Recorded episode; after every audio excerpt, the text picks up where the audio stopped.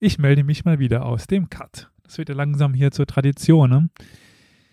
Bevor das Jahr jetzt zu Ende geht, würden wir euch, hoffen wir zumindest, dass ihr es so wahrnehmt, noch ein kleines Geschenk machen. Wir haben jetzt in den letzten Monaten durch Sonderfolgen, Aufnahmen mit ExpertInnen, Plauderstunden in Wien und äh, ähnliches in ganz schöne Bugwelle an Folgen aufgenommen. So dass jetzt irgendwie zwischen Veröffentlichung und Aufnahme teilweise vier, fünf, sechs Wochen waren. Das ist uns selber ein bisschen viel, weil wir teilweise vergessen, was wir aufgenommen haben und dann auch nicht mehr auf Kommentare gut antworten können und so etwas.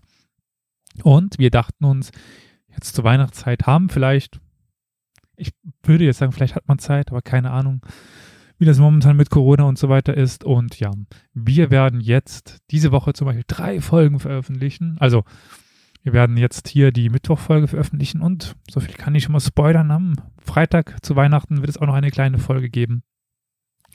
Eine Expertenfolge, die wir aufgenommen haben äh, zu Weihnachten als kleines Geschenk.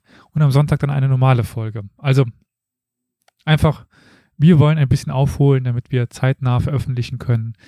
Und ja, wir werden jetzt eben in den nächsten Wochen, also der Weihnachtswoche jetzt und in der Neujahrswoche, einfach viel veröffentlichen und hoffen euch nicht damit zu überfluten, sodass wir dann im neuen Jahr 2022, hört sich immer noch krass an irgendwie, äh, dann in den gewohnten Rhythmus gehen können. Vier Wochen, vier Folgen und vielleicht mal eine Sonderfolge einstreuen.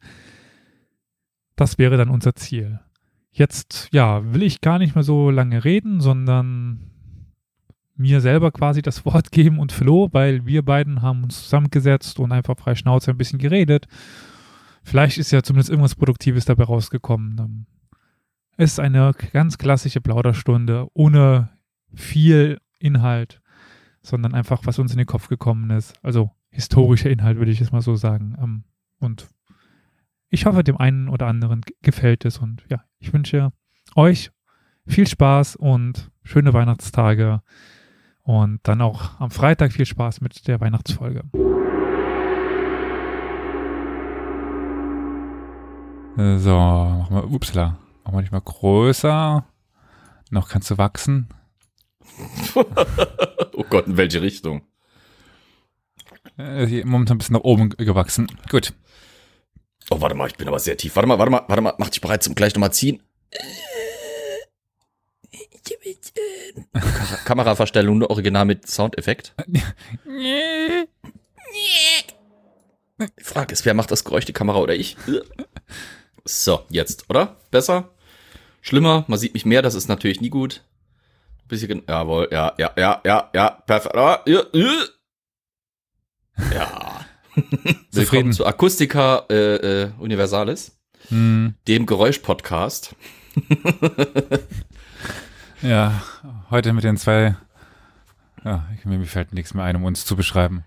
Der letzte Rest vom Schützenfest. Prost. Oh, ja, Prost darauf. Ein, eine Kaltschale. Ähm, bei mir ist es warm.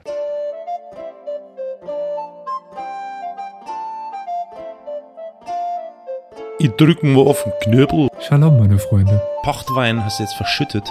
Oh, ein bisschen. Dann hast du das Falsche reingemischt. Was? Ja. Nicht wahr? Doch. So, sieht doch schon mal besser aus. Okay, ich bin bright. Herzlich willkommen zur Plauderstunde. Dann würde ich sagen, äh, herzlich willkommen zu einer neuen Folge Historia Universalis. Wir reden, wie uns die Nase wächst oder so äh, und Flo knackst wieder. Ja, ich wollte jetzt nicht in die Kamera in, in deiner Anmoderation reinhusten. Hallo übrigens auch von mir. Ja. Wir reden, wie uns die Nase gewachsen ist, also leicht schief und krumm, aber irgendwie wird schon was draus. Viel Rotz ist dabei.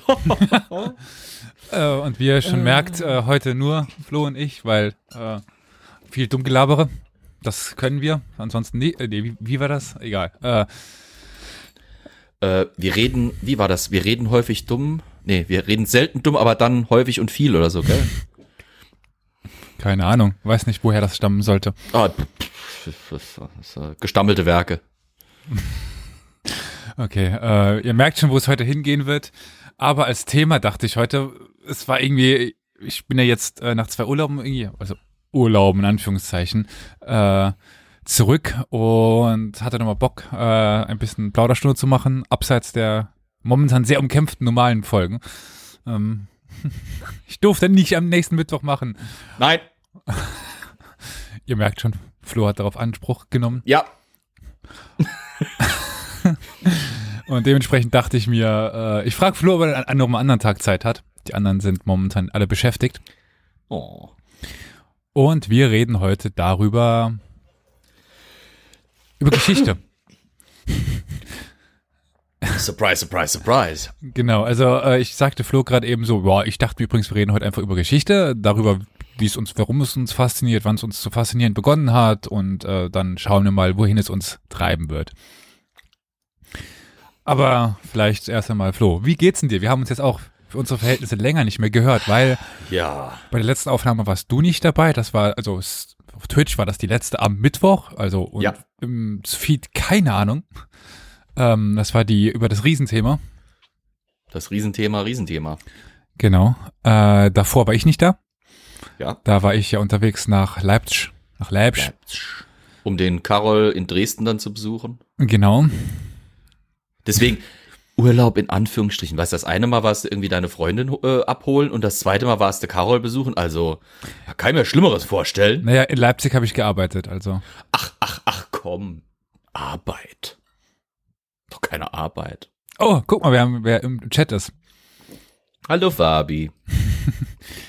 Und Ja, aber soweit geht's gut, weil du gefragt hast. Also, bin jetzt gesättigt. Die erste äh, halbe Flasche Bier, ne, die erste Dreiviertelflasche Bier ist leer, das ist schon mal gut. Feierabend, Entspannung, gechillt, gestreamt. Hm. Was will man mehr? Also in meiner Position noch ein bisschen was zu essen, aber das mache ich mir dann danach fertig. Ja, du knabberst ja eh die ganze Zeit insgeheim Spekulatius. Schön wäre es, wenn ich noch welches hätte. Das war das letzte, was ich gerade hatte. Oh. ich würde jetzt Naja. natürlich genussvoll gerne raus in die Küche und mir eine volle Tüte holen, aber ist auch Ja. schon leer. Aber mal- weil ich gerade, weil wir gerade schon über Dresden und Leipzig sprachen, warst du mal dort? Noch nicht ähm, durchgefahren oder eher dran vorbeigefahren, ja, auf dem Weg ins Manöver. Ach so. aber dort noch nicht mein Vater war, aber dort, weil der nämlich dort mal Fernstudium machen wollte und dann eben für irgendwie ein oder zwei Anfangstermine. Das war zu einer Zeit, als man Fernstudium noch so machen musste, dass man sich Dokumente selber abholen musste und sie nicht per Mhm. Post bekommen hat. Und er hat unheimlich geschwärmt. Und ich würde auch gerne mir es mal angucken. Also Zwinger, Frauenkirche ist klassische, wie man es halt so kennt, Mhm. mit, mit dem barocken Dresden wäre schon wirklich was. Irgendwann. Und natürlich das Museum der Bundeswehr. Mhm. Ja. Das äh, natürlich schon ein spezielles Haus. Würde ich auch mal gerne sehen. Mal gucken, irgendwann. Überfall ich Karol. Äh, wenn du dich entscheiden müsstest zwischen Dresden und Leipzig, dann wahrscheinlich Dresden. Dresden, ja, eher. Leipzig ist mit Sicherheit, von dem, was ich gehört habe, eine geile Stadt zum Wohnen, eine geile Studentenstadt mit, einer geilen, äh, nischigen Szene. Also, Mhm. äh, ich weiß nicht, vielleicht kennen ja auch ein paar von den Zuhörerinnen und Zuhörern die Fantasy-Romane von Markus Heitz. Von den Zuhörern Ähm, und Zuhörern. Ja, Von den Zuhörern und Zuhörern. Zuhörerinnen und Zuhörern. Ich habe wieder eine Silbe geschluckt. Ich bin noch nicht ganz satt, merkst es. Äh, Das war mein Nachtisch.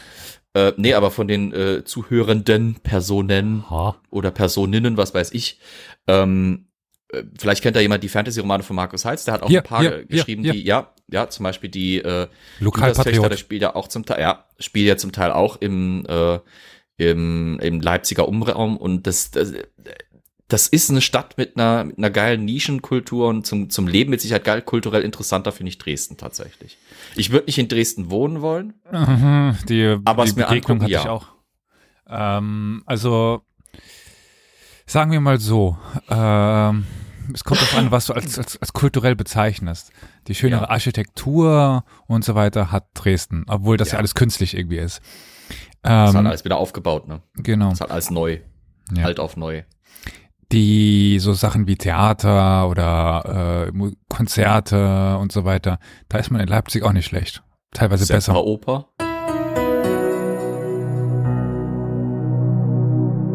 Historia Universalis ist ein kostenloser Podcast. Allerdings kostet uns seine Vor- und Nachbereitung jede Woche viele Stunden.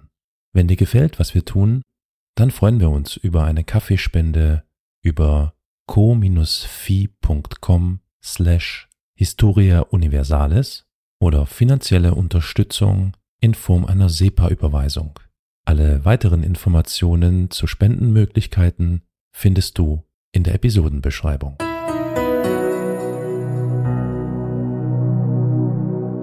Semper Oper Dresden. Aber von Leipzig ist es auch nicht weit bis nach Dresden und andersrum auch. Ja.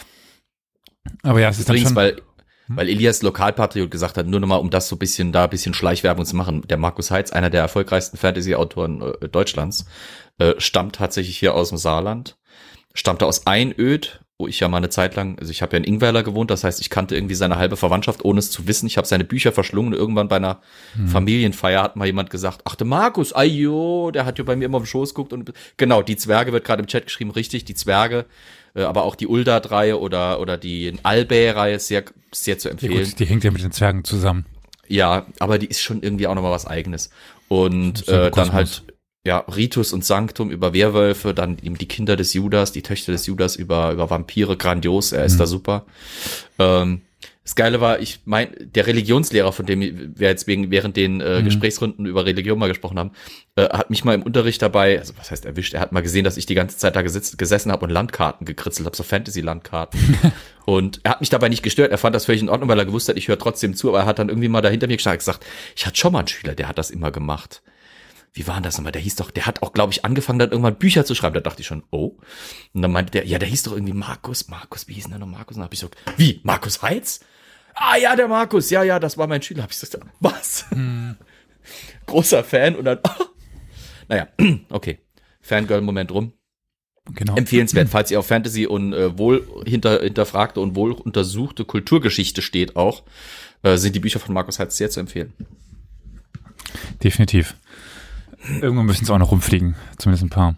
Ja. Aber ja, Dresden war dann auch interessant, aber natürlich gleich äh, sonntags in die Pegida reingelaufen. Ja. War da wieder Demo? Ja, die hatten Geburtstag irgendwie so, x, äh, die sind x Jahre alt geworden. Aha.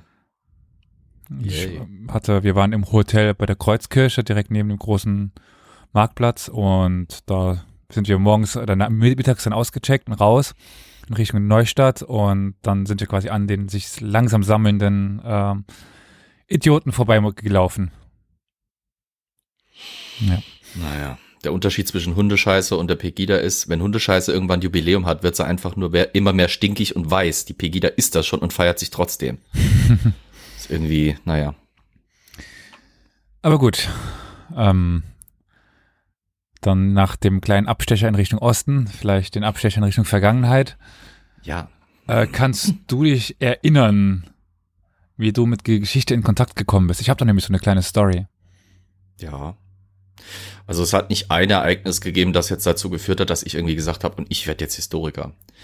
Aber ähm, mein Großvater mütterlicherseits ist äh, noch am Leben und deswegen auch noch immer sehr interessiert an Geschichte, Gott sei Dank.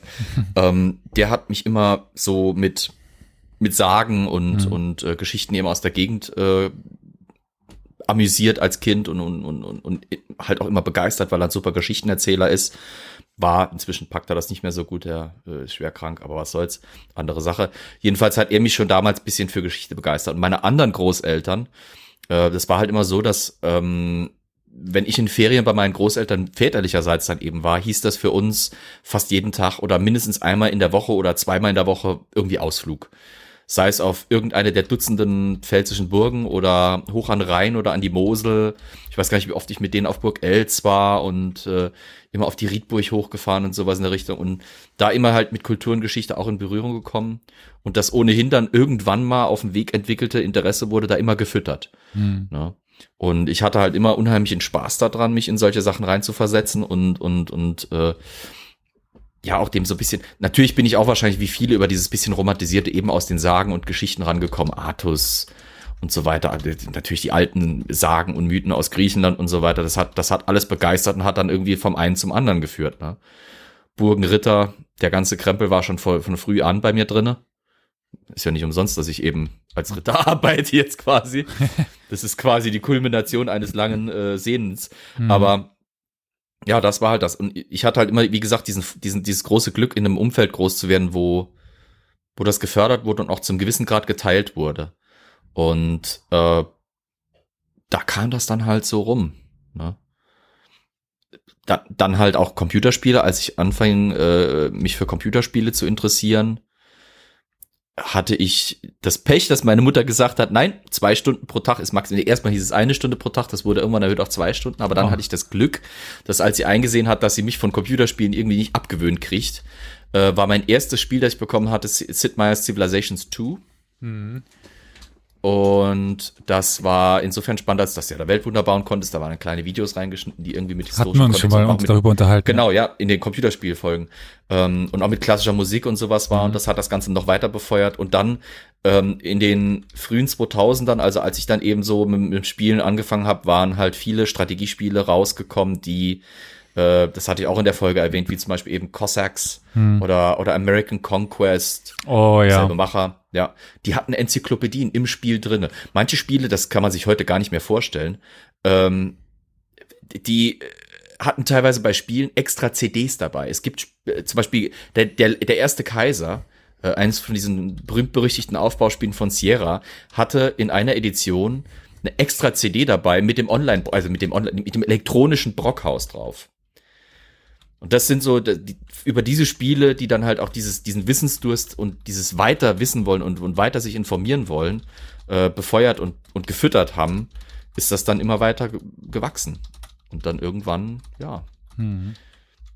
Ich war eigentlich gar nie gut in der Schule in Geschichte. Also von Noten her mündlich immer super, schriftlich kacke eigentlich. Ja. Also über eine drei habe ich selten geschafft. Aber mündlich war ich immer Einserkandidat, deswegen war meine Geschichtslehrer meistens ziemlich frustriert mit mir. Also ich hatte selber schriftlich meistens Dreier und habe trotzdem Nachhilfe gegeben und habe da anderen zu Einsernoten verholfen. Das war irgendwie ein bisschen paradox, aber so war es halt. Und äh, ja, der, der, der Fabian schreibt gerade schon im Chat Kaiser. Das Spiel Kaiser, ja. Ähm, ich habe ein anderes Spiel aus der damaligen Generation. Kaiser war ein Spiel für die für die ähm, Commodore 64, glaube ich, damals schon. Ich habe die Fugger gespielt mit meinem Vater damals. Äh, das konnte man nicht als Hot Seat spielen. Zwei Leute sitzen an einem Windows äh, 95 PC und zocken dasselbe Spiel und reichen sich die Maus hin und her. Also ich war, wie gesagt, ich war in der Schule nie gut in Geschichte, aber irgendwann war dann halt die Sache so, es hat mir einfach Spaß gemacht. Und dann kam die Frage, was studierst du halt, ne? Und da war halt dann die große Entscheidung, die Qual der Wahl. Was macht man? Aber, naja. Du hast gesagt, du hast eine Story, zu dem Ja. wie du zur Geschichte gekommen bist. Hau mal raus. Hat's Das- mit deiner Oma zu tun? Nee, überhaupt nicht. Ah. Ähm, das erzählen zumindest immer meine Eltern auch, wenn, also es kann sein, dass meine, meine Erinnerungen daran sind nicht stark. Also ich, Hm. es ist eher jetzt so, dass mir, da- dass mir das erzählt wird und dass ich das deswegen sagen kann. Hm. Es wird immer so eine Story er- erzählt, wie wir dann, wo Freunde bei uns waren und ähm, ich hatte irgendein Buch vor mir offen und ich konnte offiziell nicht lesen. Mhm. Also ich war im letzten Kindergartenjahr oder so er- erstes Schuljahr, aber bei mir war das mit dem Lesen hat äh, doch lang gedauert. Böse Zungen würden es behaupten, ich kann es bis, bis heute nicht. Und dann fragt mich der Gast irgendwie, ja, ja, wer, wer, wa- was ist denn das? Wer, wer, wer ist das? Und ich habe halt 1a erzählen können, war die Münze von dem Kaiser, also war ein römisches Buch und das sind die und dann da und äh, ich konnte quasi den Inhalt dieses Buches perfekt nacherzählen. Grüße Mhm. an den Krankenwagen, Ja. Kommt vielleicht bei dir auch noch vorbei. ohne dass ich lesen konnte. Und meine Eltern wissen partout bis heute nicht, wieso ich das wusste. Und ich weiß es auch nicht. Also, keine Ahnung. Also, es kann sein, dass ich damals sehr effektiv darin war, so zu machen, als könnte ich nicht lesen. Kein, Vielleicht haben wir jetzt auch eine Erklärung für den leicht schwefligen Geruch, Geruch gefunden, der dich immer umgibt. Und ja, das ist so das, was meine Eltern dann immer erzählen, sagen, ja, damals war es schon Geschichte und der wusste Sachen, die er eigentlich nicht wissen, wissen konnte und da war, es war schon klar, dass es Geschichte werden würde. Und wie ich schon an dem Buch erkennbar, damals eher Römer. So Hm. das klassische Mittelalter war interessant, aber ich war doch immer eher der, der Römermensch. Was ganz interessant ist, weil heute würde ich sagen, ist die Antike die Epoche, die mich am wenigsten interessiert. Ich wollte gerade sagen, du und Römer. Ich meine, du und was, was mit R anfängt, ja, aber Römer? Hongolen? Reitervölker? Re äh, die, die Reppenreiter? Die Reppenreiter. Ähm, ja, zu Gut, dem aus bin ich meiner Sicht räudige Steppenreiter. Dann fängt's wieder mit dem R an. ähm, sagen wir mal so, zu den Steppenreiter bin ich ja selbst also auf mein Leben sehr spät ge gekommen, also erster Mhm. Master. Ähm, ja, äh, ähnlich wie du in Geschichte in der Schule war ich äh, mündlich so, ne? hab mein Abi aber dann sehr versaut für meine Verhältnisse. Also Mhm. ich war auch in schriftlich nie schlecht, aber komme ja von der Was Schule. hattest du für einen Schnitt? Ja. Was? Äh, schweigen wir drüber. Alter, ich habe einen Dreierschnitt und stehe dazu. Hallo? Ja, äh, sagen wir so, eine 3 steht bei mir auch. Ah, okay. Ähm, Wahrscheinlich stellt er sich nur an, es ist eine 2-3 oder sowas, aber naja. Nein, nein. 3, 3, 1. Ach so, ach, pff, keine Schande. Und hab dann, sagen wir mal so, äh, den Grenzbalken von Polen verwechselt mit dem von, von Österreich und habe aus der Eroberung von Polen die, an die, den Anschluss von Österreich gemacht. Ist beides rot-weiß? Äh, aber Zyniker wird sagen, Deutsch, Deutschen kann das mal passieren. Ist wurscht, egal, irgendwann gehört es früher oder später uns, ob Polen oder Österreich. Hm. oh, das müssen wir, glaube ich, schneiden. Ja, ich weiß. Hatte dann, ja, also ich habe noch sehr viel Interesse an Geografie, was man manchmal auch so äh, merkt. Ja. Äh, wollte eigentlich auch beides studieren. Ja.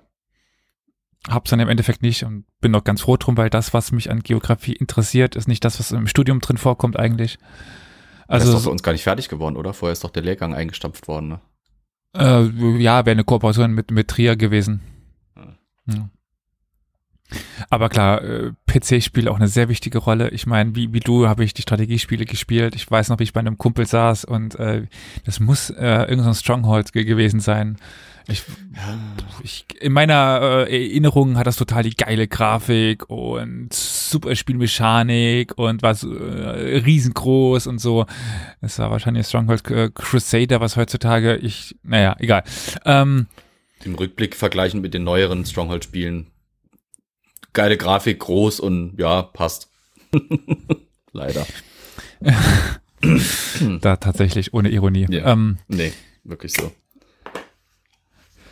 Hab Cheers. auch, äh, hatten wir auch schon mal in den Computerspielfolgen drüber gesprochen, viel äh, Knights of Honor ge gespielt.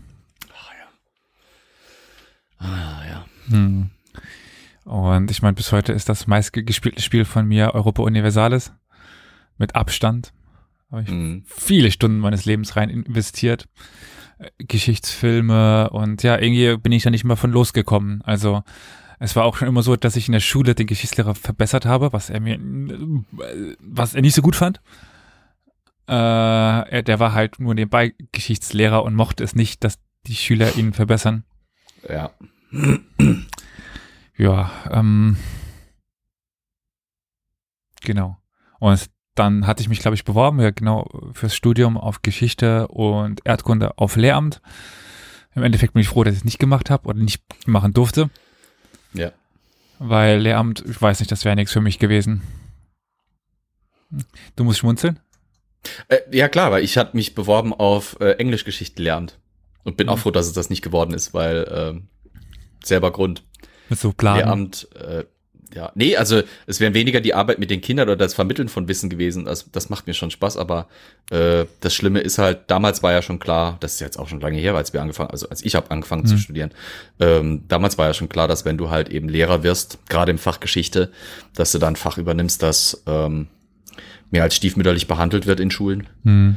Und äh, du bist halt immer eingezwängt in diesen beknackten Lehrplan, der irgendwie im Saarland zum Beispiel gefühlt zu der Zeit, als ich in der Schule war, schon äh, sich jährlich geändert hat, so dass wir irgendwie, äh, das, ich weiß nicht, ob du dich noch erinnerst, das war die Umstellungszeit äh, äh, G8 auf äh, G9 auf G8 runter. Ich äh, war ja nie auf einer Startschule, also Ach so, okay, gut, ja, auf, also auf staatlichen oder staatlich ausgerichteten Schulen war es halt so, du hast die Übergangszeit G9, G8 gehabt. hm. Ähm, da haben sie irgendwie zweimal die Lehrpläne umgestellt innerhalb von wenigen Jahren, was dazu geführt hat, dass wir irgendwie gefühlt ähm, zweimal dasselbe gemacht haben, bevor es dann irgendwie mal historisch weitergeht. Gut, dann kam halt noch natürlich noch dazu, habe ich auch kein Problem mit zuzugeben, da ich sitzen geblieben bin einmal. Und das hat natürlich dazu geführt, dass ich das nochmal machen durfte. Das heißt, ich habe das quasi dreimal alles machen dürfen. Das war dann irgendwie auch nicht mehr spannend. Mhm. Und dann halt auch einfach diese, dieses Durchgaloppieren. Ich meine, das machen wir in unseren Folgen zum Teil auch, aber wir können uns wenigstens trotzdem die nächste Woche hinsetzen und können dann nachholen in Ruhe. Oder können uns wie jetzt mal an einem Freitag oder an einem Sonntagabend hinsetzen und mal noch nachlegen. Der Lehrer hat das Problem, der soll den Kindern das Zeug verklickern in einer Dreiviertelstunde in der Woche, maximal vielleicht zwei Dreiviertelstunden jeweils.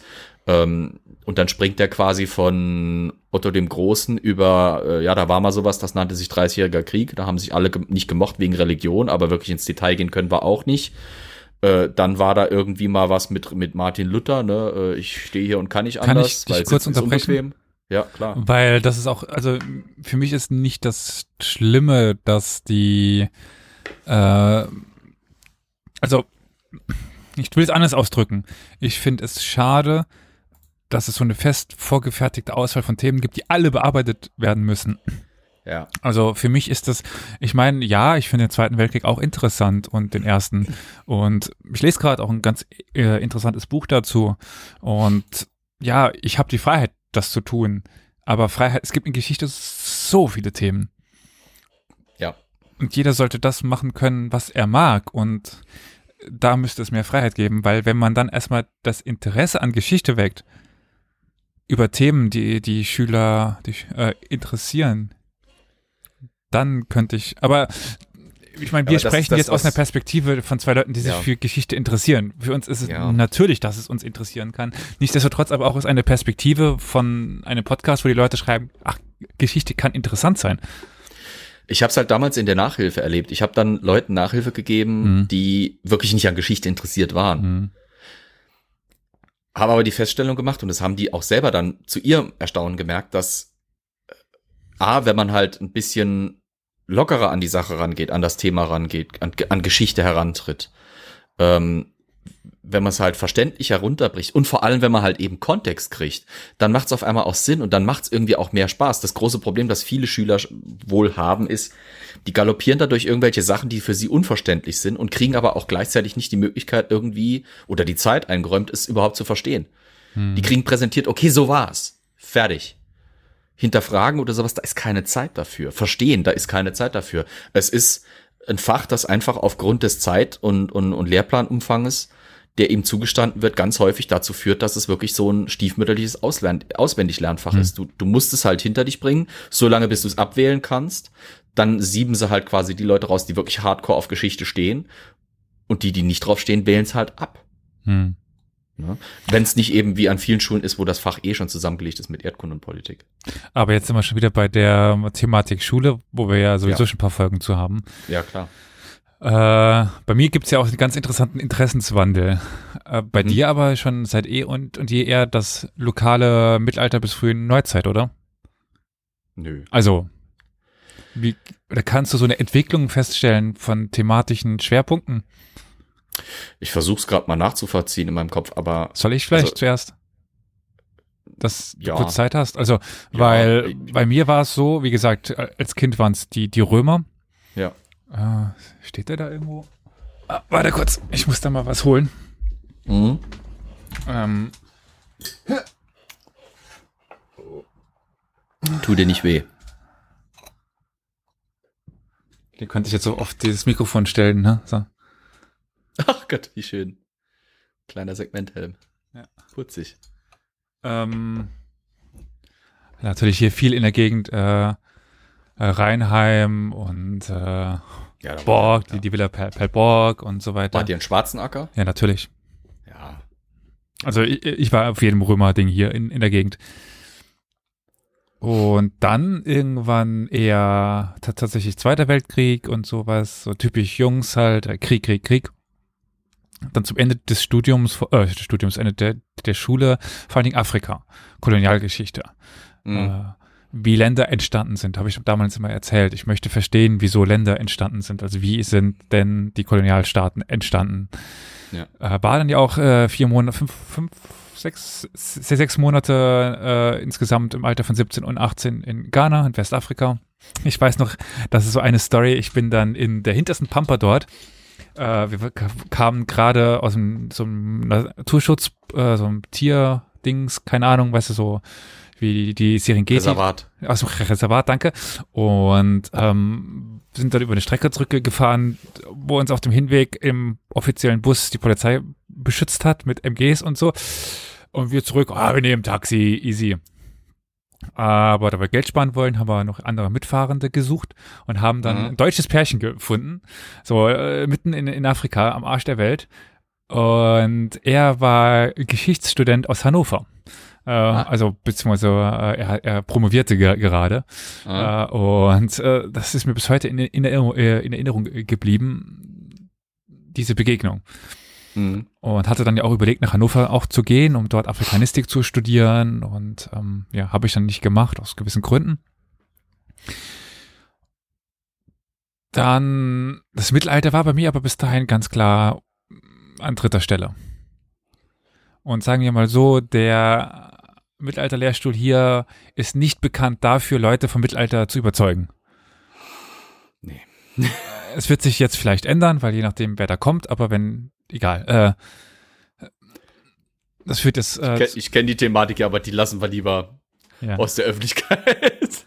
Ähm, und dann aber habe ich eben an der Universität äh, einen Professor kennengelernt oder Kurse von ihm besucht, der mich dann so peu à peu eben in Richtung naher Mittlerer Osten getrieben hat. War das der, der ich denke, der ist? Ja, natürlich, wer denn sonst bei, bei uns? Also, gibt bei uns nur einen. War ja auch schon in diesem Podcast zu, zu Gast. Zora. Und dann aber auch in Richtung Mittelalter. Ja. Weil er ist Orientalist und Medievist. Also Ja. habe dann ja noch für die Bachelorarbeit diesen leichten Umweg gemacht über die Neuzeit, über Hermann Röschling, aber das war halt auch, weil ich dafür Geld bekommen habe und äh, einen äh, doch sehr interessanten Quellenfundus zur Verfügung gestellt bekommen habe, der bisher noch nie bearbeitet worden ist und so weiter. Das ist als, als Historiker immer schön, weil dann werden die Arbeiten meistens sehr gut, weil neue Quellen, hey, du machst nicht das, was schon 10.000 Leute vor dir gemacht haben. Und spätestens dann im, im Master, ich meine, ich habe im Master quasi alle Kurse irgendwie, wie es ging, über orientalistische Themen gemacht. Also ich habe selbst in der Antike, habe ich eine Seminararbeit geschrieben über das äh, Perserbild im Nationalsozialismus. Also die Antike spätestens dann komplett raus. Also weil in dem Kurs über die Antike habe ich ein neuzeitliches Thema genommen. Trick 17 mit Handstand. Äh, gut, man muss aber auch sagen, der, das Seminar war die Rezeption von der Antike. Also nicht, dass ich in einem, also das war schon von vornherein so geplant. Ja, und jetzt bin ich eben im Mittleren Osten, könnte ich sagen, stecken ge- geblieben. Ja. Hab also quasi von der Antike über Afrikanistik äh, zur Orientalistik alles hinter mir. Ist dir mittlerweile was klarer ge- geworden? Ja, das, du, das war mir schon relativ schnell, Karl. Die Sache ist die, ich habe, vielleicht wirkt das so, weil ich halt äh, einfach immer auswählen muss und äh, die Themen, die ich bis jetzt genommen habe, waren mir halt immer relativ nah und deswegen konnte ich sie Mhm. auch schnell und ohne großen Aufwand vorbereiten. Aber ich hatte nie A, den Wunsch, noch B, die Ambition, noch C, den Sinn darin gesehen, mich auf irgendwas zu spezialisieren. Hm. Ähm, wenn mich was interessiert, gucke ich rein. Äh, Im Chat hat der Fabian ja schon so ein bisschen schneckig geschrieben hier, äh, Flo liebt die Antike. Ja, durchaus. Nicht alles. Mich interessieren die Ägypter bei weitem nicht so wie zum Beispiel die römische Gesellschaft. Mich interessiert äh, das äh, britannische äh, äh, Altertum mehr als äh, die, keine Ahnung, die Perser irgendwie oder sowas in der Richtung. Es ist halt, es ist, es ist wirklich, es ist halt wirklich interessenabhängig. Hm. Ähm, das ist auch wechselhaft. Das gut kann auch sein, dass es mein ADS wie immer ist, dass sich gerne mal in den merkwürdigsten Stellen äußert. Aber äh, ich, ich bin niemand, der sich wirklich so ewig lang auf einer Sache am liebsten festschießt. Mhm. Klar, äh, es gibt immer wieder Themen, zu denen kehre ich zurück. Ähm, ich, also wenn ich sagen müsste, dass ein Bereich wirklich eine Konstante ist, die ich nicht leugnen kann oder will in, in dem, was ich betrachte, Darf ich raten? Militärgeschichte. Ah, Okay. Ja, all, alles, hätt- was mit Krieg natürlich schon zu tun hat. Aber Ich hätte zwischen Militär und Großbritannien hin und her ge- geschwankt. Ja, aber also das ist so, mich haben mich haben irgendwie so ein paar Länder immer fasziniert, ja. Äh, Dann habe ich mich mit deren ich? Geschichte beschäftigt. Ja, also natürlich Deutschland, Großbritannien, ja, noch Japan. ja. Ähm, hm, Eins dürfte relativ klar sein eigentlich noch. Italien? Nein. Also ja, aber, also aber nicht die, ganz so. die, die USA. Die frühen USA, ja. Absolut. Ich, ich habe so eine Hassliebe mit den USA. Die frühen USA, 18. Jahrhundert, Kolonialzeit bis zur Staatswerdung und kurz nach der Staatswerdung der USA fasziniert mich unglaublich. Alles, was danach kommt, ist halt, wie soll ich sagen, der langsame Verfall in, in Grütztum. Aber ähm, äh, das, das, das war halt, wie gesagt, schon immer so, dass ich mich dann äh, ich habe mal was gefunden über Regionalgeschichte, das hat mich interessiert. Ich habe auch viele Sachen schon über Regionalgeschichte gefunden, die mich nicht so interessiert haben. Da muss ich mich nicht mit beschäftigen. Es ist wirklich interessensabhängig. Ich kann da ähm, nicht pauschal mhm. sagen, alles, was jetzt aus dem Bereich kommt, fasziniert mich. Ich durfte ja oder musste dem, dem letzt äh, nochmal für Bewerbungen, Vorträge und so, so weiter einen Lebenslauf schreiben. Ja. Und dann auch die Forschungsschwerpunkte mittlerweile reinschreiben. Das war was ganz Abstruses. Oh Gott, das könnte ich gar nicht. Ja, äh, da muss ich auch erstmal überlegen, was sind denn meine Forschungsschwerpunkte? Ich überlege es auch gerade, ja. Also, also bei dir Osteuropa, Steppenreiter könntest du schon klassisch nehmen. Also, das also Osteuropa habe ich wenig zu gemacht. Also klar, im Kontakt okay, mit Russland. Also in Kontakt mit den Steppenreitern, ja. Also mhm. deswegen spätmittelalterliche Geschichte der Eurasischen Steppe habe ich aufgeschrieben. Ja. Dann Geschichte der Tataren, weil die ja früher beginnen und später enden. Ja. Dann, damit ich ein bisschen noch modern und hip klinge, äh, Kulturtransfer und Kontakte zwischen der Eurasischen Steppe und Europa, dem Nahen Osten. Mhm. Gut, dann auch sowas wie Wissensvermittlung und Wissenschaftskommunikation, aber auch, das ist nämlich das, was ich äh, als zweites, äh, als zweiten Kernbereich immer definiere, ist die Globalgeschichte. Ja. Der große Kontext, das was, was du meinst. Also, ja. ich möchte, also ich habe ich, es gibt in der Geschichte diese Strömung, wir schauen uns so ein total kleines Phänomen an, wie so ein Dorf und äh, hier, ich meine, wir kommen aus einer Gegend, gut, Saarbrücken, Nassau war nicht groß, aber äh, ich meine, ich kenne Masterarbeiten oder Dissertationen über so ein Kaff hier. Mhm. Das könnte ich niemals. Also das fällt mir extrem schwer. Nicht, also, das war das, wo man hinerzogen wird, ne? Das ist das Problem in, in der Ausbildung eigentlich. Es Bei uns so, jedenfalls. Es kommt so ein bisschen auf die äh, Lehre an, finde ich. Ja. Also ich war sehr erstaunt, dass äh, in meinem Auslandssemester habe ich ja für den Professor Axel Körner damals gearbeitet und der war halt im Institute for Transnational History mhm. am University College of London. Das war was ganz Neues für mich, halt dieses dieser transnationale äh, Vergleichs oder überhaupt dieses dieser dieser Blick über den über den nicht Tellerrand, aber über die Grenze raus dann immer mhm. im selben Kontext und da halt mal noch Sachen rausfinden. Das fand ich unheimlich spannend. Teilweise mir teilweise ein äh, bisschen auch zu hoch, weil ich es nicht gewohnt war von uns halt von unserer Uni aus, aber unheimlich spannend. Naja, aber wir haben mit mit Professor Behringer zum Beispiel eine definitiv ausgesch äh, also einen der Globalgeschichtsexperten. Definitiv, ja, ja, ja. Aber, aber der, das ist wiederum nochmal was anderes als dieses transnational bezogene. Das ist halt. Ja. Also, also nur äh, quasi, wir werden ja. nicht dahin erzogen eigentlich, dass äh, nicht per se, bei manchen schon. Also bei manchen schon, bei manchen sagen. nicht. Also, oh, aber zum in der in der Epoche Groß, in der große Epoche Mittelalter auf jeden Fall. Da ist das Vergleichende ziemlich lange auf der Strecke geblieben. Ja. Bei vielen. Gut, wird sich auch erst einiges ändern. Ja. Ist aber auch ein bisschen das Problem, dass es halt schwierig ist, weil da die Strukturen, da, da hast du ja immer wieder das Problem, da fängst du an, ja, aber zu sagen, weil wir haben meinst, ja das da und dann da, aber ja, aber und dann. Meinst du vergleichen oder einfach global? Sowohl als auch. Global funktioniert halt eigentlich ganz gut, ähm, weil ja doch so viel trotz angeblicher Immobilität die nicht so war, aber voneinander beeinflusst ist. Also ja. äh, im Osten fällt ein Zerkreis um und im Westen ist dann irgendwas Neues entdeckt worden, weil im Osten ein Zerkreis umgefallen ist, so. Ja. Um mal mit den Stereotypen zu sprechen. Also da, da bedingt sich so viel gegenseitig. Ich meine, jetzt kann ich aus dem Nähkästchen plaudern über diesen Vortrag in Leipzig, wo mhm. wir dann darüber philosophiert haben, was dazu geführt haben könnte im Osten, dass die Pest ausbricht es ist super interessant, weil, also das äh, ist dort ein super äh, interessantes Institut und auch eine super interessante Forschungsgruppe, die sich darüber Gedanken macht. Also die Pest bricht ähm, Pi mal Daumen äh, 1300 ja, 1300 in China, Nordchina aus, ja.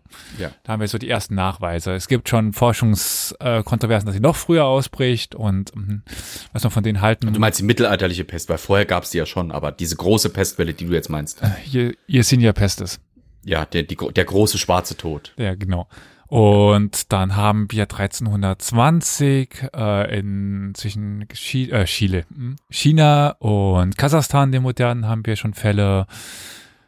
Aber wie wir ja in der Folge über die äh, Pest, die Ankunft in Europa Ja. mit der Belagerung von Kaffa äh, wissen, dauert es noch über 20 Jahre, bis die in Kaffa aufgetaucht ist. Warum zum Henker dauerte das so lang und warum zum Henker danach war es ja innerhalb von drei Jahren durch ganz Europa durch Hm. oder zwei Jahre. Also du hast ja dann eine super, also so ein explosionsartiges Boom, so ein Impact Ja. und ganz Europa ist, ist krank Oder tot. oder tot. Oder beides. Und warum gibt es Städte, die nicht betroffen sind? Mailand hat so wenig Pesttote, so wenig äh, überhaupt Wellen und Venedig und Genua drumherum siechen dahin. Also und dann eben den Vergleich, gibt es immer im Osten denn Städte, die äh, sich gut halten können und nicht? Und warum dauert es so lang und was könnte die Gründe dafür sein? Das ist ja eben diese globale Blick plus noch ver vergleichen, was gerade sehr, sehr heiß in der Geschichtswissenschaft dis äh, diskutiert wird, aus Mhm. aktuellen Gründen. ja. Und dementsprechend würde ich dir da zumindest ein bisschen widersprechen, aber wir leben ja auch jetzt in der Du, es ist ja natürlich auch, ich meine, von Studium zu Studium kann sich alles ändern. Weißt du, äh, äh, kommt drauf an, bei welchen Dozenten du bist, kommt drauf an, in welche Veranstaltung gehst, kommt drauf an, wie du deinen Fokus legst, kommt drauf an, wie die Stimmung im Kurs ist, kann sich das Mhm. Empfinden, das danach dann hängen bleibt, unheimlich ändern. Ich muss jetzt ganz ehrlich sagen, weil, weil ich die ganze Zeit am überlegen, wenn ich jetzt gefragt würde, wo wären meine Schwerpunkte, würde ich echt ein bisschen kämpfen. weil, ja wahrscheinlich auch Wissensvermittlung als auch ja, das, Museumspädagoge. So, natürlich, sonst würde ich es nicht studieren. Ähm, das ist das Problem, das ich halt wirklich habe, ist, ich finde ganz häufig es unheimlich langweilig, mich nur auf diese eine Sache zu stürzen, weil da vergeht, da geht, entgeht eben ge einem gerne was, finde ich. Mhm. Ähm, ich liebe die Funktion, auf Wikipedia random Artikel mir anzeigen zu lassen. Weil du stößt immer wieder auf was Neues. Ich meine, aber jetzt rein theoretisch, wenn du in die Forschung gehen würdest, musst du dich spezialisieren. Du Ja, musst deswegen gehe Schwerpunkte ich nicht in die. Forschung. Ja. Ähm, ja, gut, dann würde ich mich vielleicht darauf versuchen zu retten, zu sagen, dass Militärgeschichte mein Feld ist, weil das deckt wunderbar alle Geschichten ab, weil du findest immer Krieg, Gemetzel und neue, äh, Mhm. nette Ideen, wie man sich gegenseitig möglichst kreativ ins Jenseits befördert. Aber gerade in Deutschland, aber auch international, auch wenn dort weniger, musst du dir auch Epochen raussuchen. Ich meine, ich, ich Das bin ja schon ja- so ein Grenzgänger, dass ich Mittelalter und frühe Neuzeit mache, äh, wo es normalerweise heißt, sind sie jetzt Medievist oder sind sie jetzt Frühneuzeitler? Ich habe jetzt die Dissertation angemeldet. Äh, äh, nee, da sehe ich aber auch ein bisschen einen Fehler. Was bringt's mir, wenn ich mich als, Mittel, äh, als, als äh, Militär, sagen wir mal Militärhistoriker, für nur die Neuzeit interessiere? Alleine schon aufgrund der Tatsache, dass gerade in zum Beispiel der Taktikgeschichte du immer wieder Recycling findest. Was macht es Sinn, wenn ich mich nur mit dem Militärwesen in der Neuzeit beschäftige, das doch so viele Ideen seit der Antike wieder recycelt hat? Ist es dann nicht sinnvoller, wenn ich mich auch mit der Antike beschäftige? Und wenn ich dann Mhm. eh schon dabei bin, warum schmeiße ich nicht einen Blick auf die Übergangszeit? Damit ich mal sehe, weißt du, Geschichte, das merken wir doch immer wieder, ist ein Fluss. Es ist, es ist nichts, du kannst so gut Mhm. wie nix klar definieren, da ist das und da ist das. Das geht sauschlecht, in ganz vielen Fällen einfach gar nicht. Äh, Du hast, du hast Übergänge, du hast Übergangsphasen, du hast Rückschrittphasen, du hast äh, Vorsprung, also Phasen, wo es schnell vorangeht, Phasen, wo wieder alles stagniert. Sich da einen Teil rauszupicken, finde ich eigentlich echt schade. Was Mhm. habe ich davon, wenn ich den ganzen Ersten Weltkrieg wie ein Kriegstagebuch Tag für Tag runterrattern kann? Aber ich raffe nicht, warum zum Beispiel jemand dann plötzlich vor mir steht und sagt, ach, das da, das sind doch Bilder, die erinnern mich voll an den amerikanischen Bürgerkrieg. Und ich sitze dann, hab keine Ahnung, weil es ist ja nicht meine Periode und meine Epoche. Das ist doch arm. Naja, gut, amerikanischer Bürgerkrieg und äh, Erster, Zweiter Weltkrieg, das ist ja jetzt noch eine neue Zeit. Also, Ja, aber trotzdem, es ist ja teilweise, gerade wenn es dann in, in, in Militärgeschichte geht und solche Phasen, gibt's schon noch einen Bruch zwischen der frühen und der, und der frühen Neuzeit und der Moderne. Bei vielen. ja.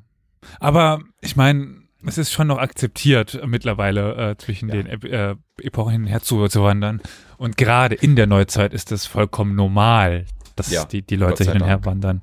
Gott sei Dank. Ähm, ich meine, ein ganz eigenes Studium sind halt die, die in der Antike rumlaufen. Ja. Ja. Mittelalter schottet sich manchmal noch in manchen Feldern ein bisschen ab. Ja. Wie gesagt, aber auch abhängig von, bei Lehrstuhl. wem man es macht. Ja. Äh, vom Lehrstuhl auch. Ähm, ja. Mich hat auch immer schon Kunstgeschichte interessiert. Ich meine, äh, Mhm. war ja mal, ich bin mal einem alten Lehrer von mir begegnet, der hat sich gewundert, dass er mich im Historischen Museum getroffen hat und dass ich nicht Künstler geworden bin. Hm. Weil das auch mal im Raum gestanden hat. Also Kunstgeschichte, Architekturgeschichte. Hm. Ich äh, war jetzt gerade letztens wieder mit unserem Kumpel Benne Bücher einkaufen. War, ich kann in keinen Buchladen gehen, ohne mit mindestens drei rauszugehen. Mein, irgendwann rechne ich damit, dass während dem Stream einfach hinter mir es kurz knirscht und dann Ja. bricht mein Bücherregal zusammen. Mein gutes Schwerlastregal vom Aldi. Man sieht es vielleicht nicht, weil es die Stirnseite immer nur zu sehen ist, aber Mhm. das Ding ist zum Brechen voll. Und auch jede Menge Architektur, äh, Literatur, die mich schon interessiert hat. Also Hm. ich habe ich hab schon immer mehr für Leute auch geschwärmt, die sich mit viel ausgekannt haben, als dass die nur Spezialisten in einem Gebiet waren, weil, ja. Weiß nicht. Ich kann das nicht so gut in Worte fassen. Ich, ich mag das nicht, wenn man sich nur auf eine Sache fokussiert. Das, das, das riecht mir zu sehr nach Fachidiot. Ohne dass ich jetzt irgendwie pauschal jemandem zu nahe treten will. Okay, bin ich wahrscheinlich eh schon, aber was soll's. Ähm, es, es riecht mir zu sehr nach Fachidiot. Ich, ich mag es, mich mit mehr zu beschäftigen. Das finde ich A, stimulierender. B, finde ich es auch, du findest mehr Möglichkeiten, Sachen zu verstehen. Je größer der Horizont, desto mehr verstehst du. Ich finde, ich finde so eine Festlegung auf einer Epoche, auf ein Feld, auf ein, einen Aspekt schwach. Ich finde ich find das nicht reizvoll. Ich finde das, man engt sich doch selber ein. Warum sollte man das? In der Zeit, wo einem so viel Informationen zur Verfügung stehen wie möglich, wie noch nie vorher, warum sollte man, warum sollte man da dann eben sich nur wirklich so, ey, wenn ich einen fetten Kuchen vor mir habe, ich meine, das ist ja das Problem, wo ich Figurprobleme habe. Wenn ich einen fetten Kuchen vor mir habe, dann esse ich doch nicht nur ein ganz, ganz, ganz schmales Stückchen. Natürlich werde ich nach außen sagen, ach, ich kann ja nur ein schmales Stückchen vertragen. Aber insgeheim fresse ich doch noch ein zweites und ein drittes, weil es so gut ist, weil es doch so Spaß macht. Wenn man Geschichte liebt, will man doch Geschichte studieren. Wenn ich Geschichte liebe, will ich alles wissen. Will ich von allem etwas wissen. Will ich das, will ich doch diesen Wissensdurst, der in mir irgendwie lauert, befriedigen nach allem Das, Wegen ja, aber der Kunst. das weiß ich nicht. Ähm, ich kenne genug Leute, die nur Aspekte interessieren und ohne Interesse ist Geschichte halt auch irgendwie kacke. Also du kannst kein Geld damit verdienen, äh, es bringt dir bringt dich so nicht weiter oder also es ist kein kein BWL oder Jura. Äh, Ja. Also du musst ja schon dafür brennen und dich dafür interessieren, damit es dir dann doch irgendwas bringt. Und wie gesagt, ich kenne genug Leute, die eben nicht alle Aspekte interessiert, aber mich ja persönlich auch nicht. Also ich, kenn, ich kann genug Sachen aufzählen, die mich nicht interessieren. Ich auch. Hm. Ist vielleicht dann halt die Menge der Aspekte, die vielleicht eine Rolle spielen. Aber inwiefern Mhm. spielt die eine Rolle überhaupt? Also,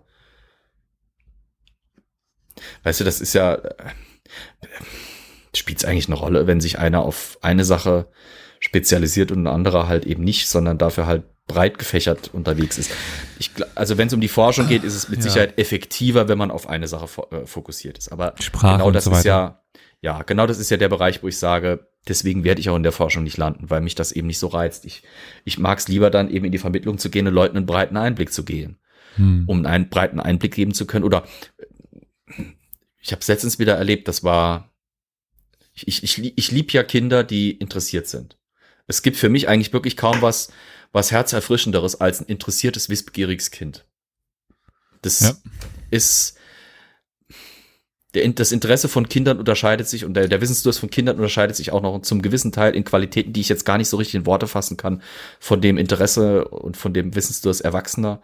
Ähm, ich hatte ein Kind, das hat mich wirklich eine halb, dreiviertel Stunde Löcher in den Bauch gefragt. Und am Hm. Schluss waren die Eltern und das Kind schier begeistert, weil ich habe auf alles irgendwie versucht, eine Antwort zu finden oder sowieso eine Antwort gekannt. Und das konnte ich nur deswegen, oder ich konnte diesem Kind nur deswegen so viele Fragen beantworten, weil ich halt früher schon nie eben nur so durchs Leben gegangen bin und nur so geguckt habe in meiner Geschichte. Sondern ich, ich lese mir was über das Regiment Royal Dupont durch, stoße in dem Artikel auf irgendwie was zum Festungswesen des 17. Jahrhunderts. Guck mir das dann an, stoße da drin dann auf Vauban, guck mir Vauban an, stoße bei Vauban äh, oder in, in, in, in Aufzeichnungen über Festungsbaukunde auf Konrad Kieser. Denke dann wieder dran, ach guck mal, Konrad Kieser kennst du doch noch aus äh, Kingdom Come Deliverance. Denk dann wieder an die Hussitenkriege, dann lese ich mir was zu den Hussitenkriegen durch. Okay, da kann ganzer Vormittag von außen gesehen unproduktiv vorbeigehen, aber ich kann äh, ich habe mich an tausend Sachen irgendwie rangewagt und habe mich mal irgendwie in alle Richtungen informiert. Das, das, das macht schon irgendwie spannender dann auch. ich. ich kann überall mich wiederfinden. Was hältst du denn von diesem klassischen Sprichwort aus Geschichte kann man lernen? Definitiv kann man es das. ist ganz interessant. Ich hatte schon überlegt, eine eigene Folge dazu zu machen. Aber, äh, also nicht zu der Frage, sondern äh, direktes Beispiel. Ich meine, ich kann es zumindest mal kurz zusammenfassen. Dann können wir Mhm. immer noch darüber nachdenken und eine eigene Folge dazu zu machen, aber ich glaube nicht. schon von der so also von der russischen Grippe gehört, der ersten, nicht der zweiten. Russischen Grippe. Ja. Nee, ich nicht 1800, also 1889 bis 95. Spanisch. Okay. Äh, ähnlich wie die spanische Grippe, einmal durch Europa durchgehuscht und ähm, äh, ziemlich viele Menschen getötet und ja. Soll ich mal die, die Symptome aufzählen? Hm? Atemnot, Geschmacksverlust, Geruchsverlust, äh, anhaltende Müdigkeit, äh, Langzeitfolgen mit Atemproblemen oder äh, solchen Sachen. Findest du bei vielen Krankheiten. Es ist halt, es kommt aus einer bestimmten Krankheitsgruppe, ne? Halt Ja, weil das sehr wahrscheinlich, Grippe-Virus. ah, weil es wahrscheinlich ein Coronavirus war. Ah ja, Der letzte der vier humanen äh, Co- Coronaviren, die wir momentan hier haben, oder jetzt ja fünf irgendwie.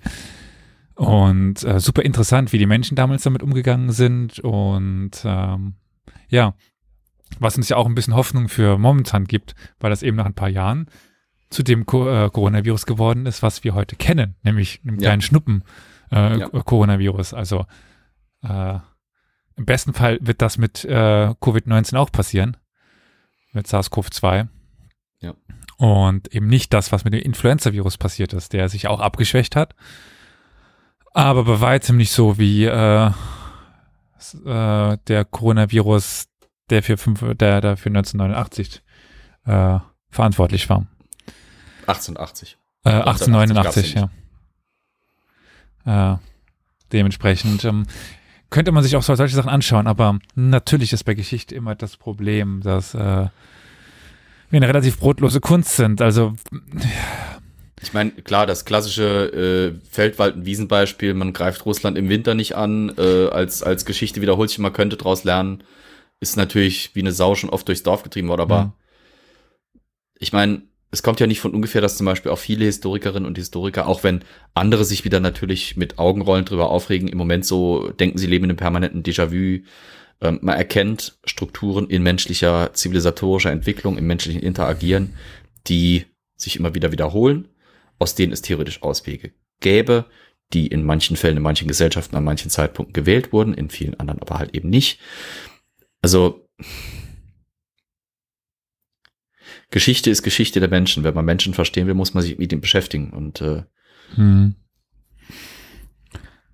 da muss man sich auch mit ihrer Geschichte beschäftigen. Bei weitem nicht so tief, wie ich gehofft habe, dass es rauskommt, aber es ist halt, ja, meh. hm. Tja. Aber das machen wir ja. Ja. Ich meine, guck mal.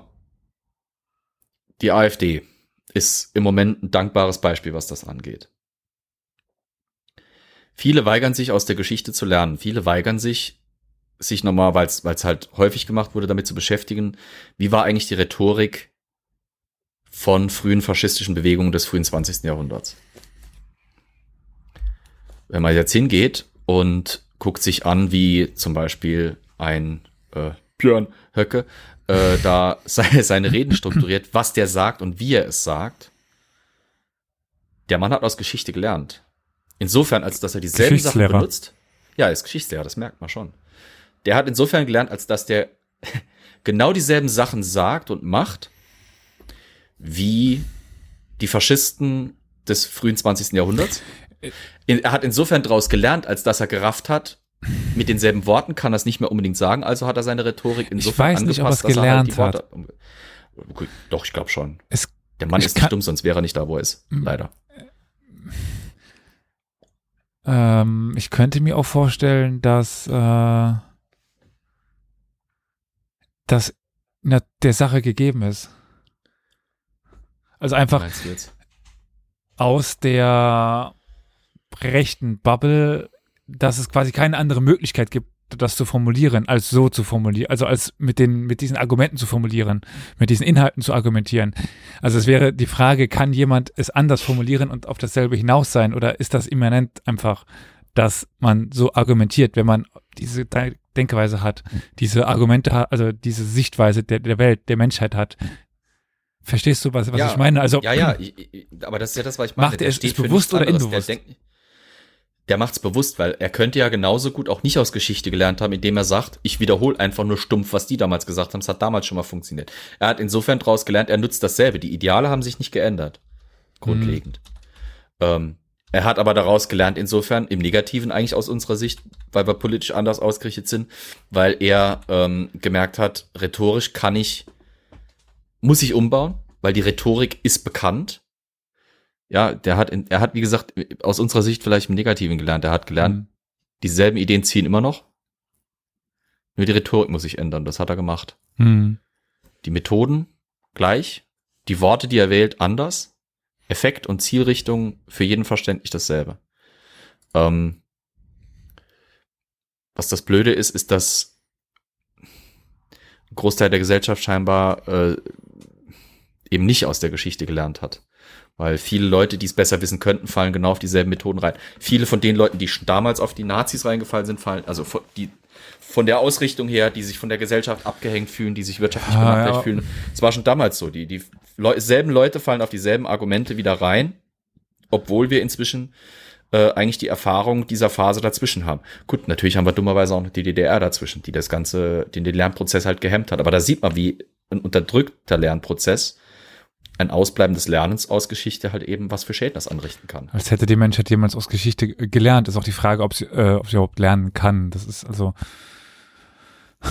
äh, dadurch, dass es ja immer leicht anders passiert. Es wurde versucht. Es wurde immer wieder versucht, aus Geschichte zu lernen. Mhm. Ähm, da kollidiert aber halt eben, ich sag mal, Idealismus mit Pragmatismus in vielen Fällen. Mhm. Aber das führt dann schon wieder weit aus der Geschichte raus in irgendwelche Philosophie oder Soziologie und sowas. Da bin ich dann nicht mehr so firm. Ja, ich auch nicht. Aber da äh, viele Leute, die sich mit Geschichte sehr, sehr, sehr stark beschäftigt haben, auch trotzdem der rechten Ideolo Ideologie anhängen äh, und nicht nur nach außen, sondern tatsächlich überzeugt, äh, ist vielleicht einfach auch die Frage, also wahrscheinlich ist eine Gesellschaft ein, ein, einfach immanent, dass es einen gewissen Anteil von rechtskonservativen, rechten, wie auch, wie auch immer gibt. Also Vielleicht haben die auch aus der Geschichte gelernt, die haben als falsch gelernt. Du kannst lernen und falsche Schlüsse ziehen. Tja. Naja. Das ist ja die, das ist ja die, die das ist ja die Tücke, Mhm. man sich mit Geschäfte, äh, mit, mit Geschichte beschäftigt. Äh, setz fünf Historiker ans selbe Thema. Mhm. Lass sie über 20 oder 30 Jahre arbeiten und lass dazwischen dann noch irgendwie so einen historiografischen Wechsel stattfinden. Na, guckst du mal, wie viel rauskommt dabei. Zum selben Thema, zur selben Sachlage. Ja. Ne? Und dann noch welche von 1800, dann welche von 1900, welche von, von 2000. Ja. Ah ja, das meine ich. Also dann nimmst du halt eben verschiedene Epochen, verschiedene Herangehensweisen, lässt Mhm. noch zwei politische Umbrüche dazwischen passieren, die äh, unsere Denkweise, unser zivilisatorisches Bild ver völlig verändern. Hm. Ähm, und schon hast du völlig unterschiedliche Ausrichtungen. Ja. Ich meine, guck mal, äh, Deutschland hat aus seiner Geschichte versucht zumindest zu lernen. Andere Länder haben das nicht gemacht. USA ist im Moment in dem schmerzhaften Prozess mit seiner Vergangenheit sich auseinanderzusetzen. Deutschland hat das zum gewissen Grade schon Versucht. nicht, ich, ich will nicht sagen geschafft, Hm. aber versucht eben. Ist, ist schon mal ein gutes, gutes Stück weiter. Hm. Bei- Ich habe gerade letztens noch mal, äh, ich weiß, Michael Moore ist kein un unumstrittener Charakter, selbst unter Leuten, die eher dem linken Spektrum oder sowas angehören. Er ist, er ist in mancher Hinsicht bisschen schwierig. Aber er hat eine wunderbare Doku gemacht, wo ich, die ich immer wieder abfeiere, nämlich äh, Where to Invade, in, in, Where to Invade Next. wo er quasi verschiedene Länder bereist und, und pickt sich aus deren, jedes Land hat Probleme, aber er pickt sich irgendwie so einzelne Faktoren, die geil an dem Land sind, raus und pflanzt die amerikanische Flagge rein und will sie quasi fürs eigene Land claimen. Und bei, bei uns in Deutschland war er zum Beispiel auch für diese Idee, dass man mit seiner Vergangenheit, aus seiner Vergangenheit lernen kann, mit seiner Vergangenheit umgehen muss und sich mit der auseinandersetzen kann und daran wachsen kann. Gut, das kann theoretisch jedes Land. Also, Das kann theoretisch jedes Land, aber nicht jedes macht's. ja, eben in Japan, ne? Japan, ja, absolut. Äh, Türkei. Türkei, USA mit der Sklaverei, Großbritannien mit seiner Kolonialgeschichte ist auch noch nicht so Mhm. weit. Frankreich mit seiner Kolon Frankreich mit Algerien. Fra Franco-algerische Geschichte. Mhm. Minenfeld. Im wahrsten Sinne des Wortes. Spanien mit der Franco-Ära. Ist immer noch nicht ganz. Russland? Russland ist mit seiner Geschichte noch nicht so weit, wie es sein könnte. Äh, da habe ich gerade, egal. Ja, äh, Ja. Es kann nicht schaden, sich mit Geschichte zu beschäftigen und äh, Perspektiven zu eröffnen. Hm. Aber jetzt mal da doch eine andere Frage. Ja. Also mal fernab von dem, was wir bisher so besprechen. Wenn du jetzt mal äh, überlegst, du, du kriegst jetzt, keine Ahnung, so 30, 40, 50 Euro Guthaben geschenkt, dass du für Bücher in den nächsten zwei, drei Tagen ausgeben musst. Muss. Geschichtsbücher, ja. Welches würdest du dir kaufen? Machen wir 150 oder sowas draus, weil sag Ja. mir mal ein wirklich gutes Fachbuch, das noch so günstig zu haben ist für 20, 30 Euro, wenn es nicht gebraucht ist. Ähm, boah. Hier. Äh, kostet, ich glaube, 24 Euro. Steht jetzt gerade Mhm. nicht drauf. Äh, und Licht über äh, Marie Favreau, The Hold, How the Mongols Changed the World. Ähm, machen wir vielleicht eine Unterscheidung. Wenn es moderne Bücher wären, würde ich mir, oh je, Also der Preis wurscht, aber du verstehst das, ja, ja, das Prinzip. ja, ja, ich weiß, was du meinst. Ich, ich neige ja dazu, gerne äh, Bücher zu besitzen, wenn ich mich mit dem Thema beschäftige. Im Moment bin ich ja wieder ein bisschen Regionalgeschichte und japanische Geschichte unterwegs. Jetzt habe ich natürlich den Namen vergessen, aber es gibt einen, warte mal gerade, ähm, es gibt einen, es gibt einen englischsprachigen Historiker, der sich mit Hm. Gibt's mit japanischer Geschichte unter, beschäftigt. Aber mir ist einer, der, dessen Namen bin ich, ich sehe sein Gesicht vor Augen, aber ich, ich mir, mir fällt sein Name gerade nicht ein. Hm. Ähm, dessen Bücher würde ich mir gerne mal zulegen, weil das Problem halt wirklich ist, äh, zuverlässig übersetzte Bücher über japanische Geschichte zu finden, ist teilweise ein bisschen eine Herausforderung. Und seine sind wirklich als sehr gut Hm. bekannt. Der Aber Name fällt mir jetzt gerade nicht ein, müsste ich nachliefern. in Sachen teure Bücher, ich meine, Mhm. das hier habe ich jetzt auch nochmal äh, neu, der, der, mit dieser Zeitverschiebung, Handbook äh, of the Mongols Mhm. and äh, Central Eastern Europe, kostet, ist jetzt neu rausgekommen, 2020 oder 21, guck mal gerade rein. Äh, dat, dat, 21, also brandneu. 150 Euro. Also, als Studierender Schweine viel Geld. Ich Ja. meine, ich könnte es mir vielleicht mittlerweile mal leisten, aber das ist ja nicht das Einzige. Das ist ja das Problem. Also, das ist ja nur eins von dann, ich meine, So habe ich es teilweise auch gemacht. Ich habe mir zum Beispiel die äh, Transkription äh, der, äh, der Burgrechnungen der Burg Kirkel hm, vom äh, Dr. Kühn. Hab ich. Mir, Kuhn, hab, äh, ja, Kuhn. Äh, Nee, Kühn, Kühn. Kühn, Kühn, nicht Kühn. Kühn. Ja, ja, Dr. Kühn. ja. Ähm, habe ich mir zum Beispiel mal schenken lassen. So Mhm. kann man es ja auch machen. Oder Also das hab meine Eltern haben mir mal ein. Quellenbuch über, über die Region geschenkt. Wenn ich mir antike oder alte Bücher kaufen würde, würde ich mir regionalgeschichtliche Bücher kaufen, weil die sind meistens schweineteuer und nur noch antiquarisch zu haben. Und das Problem ist gerade, Hm. ich habe ja bei dir schon öfters mal gejammert darüber, über zum Beispiel Zweibrücker Regionalgeschichte ist halt wenig Neues verfasst worden. Ähm, sagen wir es mal so, wenn neue Bücher über die Region rauskommen, jetzt zum Beispiel war ja vor einer Weile die Publikation über Zwangsarbeiter in, in Zweibrücken, so, Hm. kaufe ich mir das so sofort. Äh, ich war auch letztens wieder in der Bibli äh, Quatsch, in, in ähm, im Museum, da ist jetzt rausgekommen, der politische Stadtführer für Saarbrücken, sofort zugegriffen. wird nicht lang gezögert.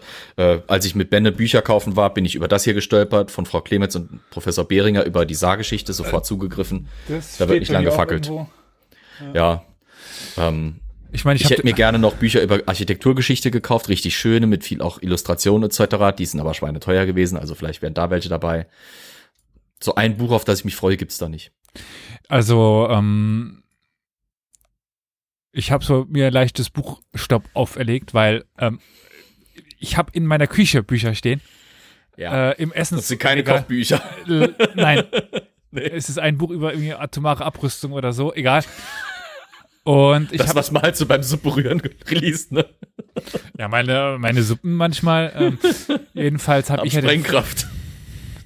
hab ich jedenfalls ja noch den Vorteil, dass ich zumindestens äh, für meine Arbeit auch ganz gerne auf PDFs zurückgreife, weil man durchsuchen gar kann und sowas. Also äh, OCR-te beziehungsweise einfach äh, erschlossene PDFs, wo man nach Wörtern suchen kann, sind einfach sehr, sehr, sehr praktisch, gerade wenn die Bücher über 1000 Seiten lang sind. Ja. Ich habe jetzt mal gerade meine, äh, meine Bibliotheksordner aufgemacht, 842 Werke. Äh, wenn ich die alle in ausgedruckter Form hier stehen hätte, uh, Ja. äh, A, weiß ich nicht, wie viele Millionen an Euros das wären, Ja. weil das sind einige dann doch teure Werke da dabei und äh, meine Wohnung würde nicht dafür ausreichen.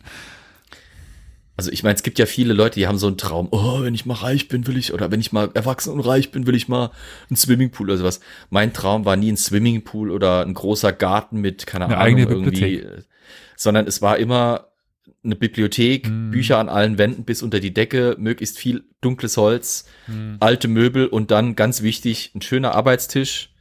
Den Wunsch habe ich mir zum Teil schon erfüllt. Ähm, aber vor allem auch äh, der Klassiker, ein schöner, bequemer Ohrenbackensessel mit einem Mhm. kleinen Beistelltisch für, für ein Glas Whisky, dann eine Flasche Wein dabei beim Lesen dann. Äh, das ist so der Traumraum für mich. Deswegen habe ich mich so gefreut, als ich in London gearbeitet habe und durfte im Deutschen Historischen Institut arbeiten. Das war artgerechte Florian-Haltung. Äh, also ähm, von meinem Doktorvater, also von, von Tora, wenn du da reingehst, erstmal Schuhe ausziehen, weil die gesamte Wohnung ist mit Perserteppichen ausgelegt. Und äh, an der Wand äh, alte arabische Spiegel, Säbel, Dolche, äh, Bilder, von dem über die Herkunft unterhalten wir uns nicht. Äh, und äh, ansonsten halt auch, also die Bücher stapeln sich bis raus, bis draußen raus und so weiter. Ja. Also das ist auch so für mich ein Traum. Du, du bist überall, du musst ein Buch aufschlagen und liest irgendwas Interessantes. Also das Ja. ist wahrscheinlich auch irgendwie so ein bisschen nerdig, aber ähm, ja. Ich meine, ich hab- würde den Pool und die Bibliothek nehmen. ja, ich, ich verzichte auf den Pool, wenn ich die Bibliothek dafür haben kann. Warum so nicht gleich Pool beides? ist schweineteuer und ich verbringe, weil ich wahrscheinlich Bücher und Wasser vertragen sich nicht. Ich äh, habe schon ein paar Mal festgestellt. Ja. Ja, naja. Das ist, äh, ich habe, ich habe, also was Bücher angeht, das ist jetzt zwar nicht mehr unbedingt Geschichte, aber Bücher waren halt auch immer schon so ein Faktor. Und Allein das ästhetische Objektbuch. Ne? Halt definitiv. was Also ich meine, äh, auch wenn ich PDFs gerne zum Arbeiten benutzen, zum Lesen Bücher. Ja. Ich mag den Geruch von einem Buch, das, Ja. das Feeling von einem Buch und so weiter. Aber was mir gerade noch einfällt, ähm, vielleicht Hm. Bücherbuchempfehlung, weil äh, Ja. Also ich meine gerade eben Mar Marie Favreau, äh, The Mongols, How, äh, the, Horde, How the Mongols Changed the World, auch wenn ich so ein paar Probleme mit dem Buch habe, aber zum Einlesen super interessant und ähm, eben auch die globale Perspektive mehr drin. Eben nicht nur Steppenreiter, Steppenreiter, Steppenreiter, sondern Kon Kontakt nach außen. Äh, Ich habe noch einige andere Bücher dort liegen, die sehr interessant sind, die ich auch nochmal mehr lesen müsste. Aber was mich ja immer noch sehr stark beeinflusst in meinem ganzen Denken und Tun, auch wenn das Buch gerade in der Spätphase seine Probleme hatte, äh, Peter Frankopan, ähm, Licht aus dem Osten heißt es auf Deutsch. Ich weiß gerade nicht mehr, wie es auf, auf äh, Englisch heißt. Also auch äh, im Original auf Englischen, wo er nachweist, äh, was quasi alles an Ideen und Gedankengut und Innovationen und Erfindungen aus dem Osten in den Westen kam. Also Mhm. weg von diesem, ja, der, der Westen ist jetzt das Moderne und äh, Nabel der Welt und so aufzuzeigen, Ja. es ist nicht immer so. Also ganz viel von dem der Westen heute profitiert ist, kommt eigentlich aus dem Osten. Ja. Super int interessantes Buch. Ähm, mit Schwächen, aber natürlich, der Mann ist Byzantinist, also äh, dass der keine indischen Quellen lesen kann, ist verständlich.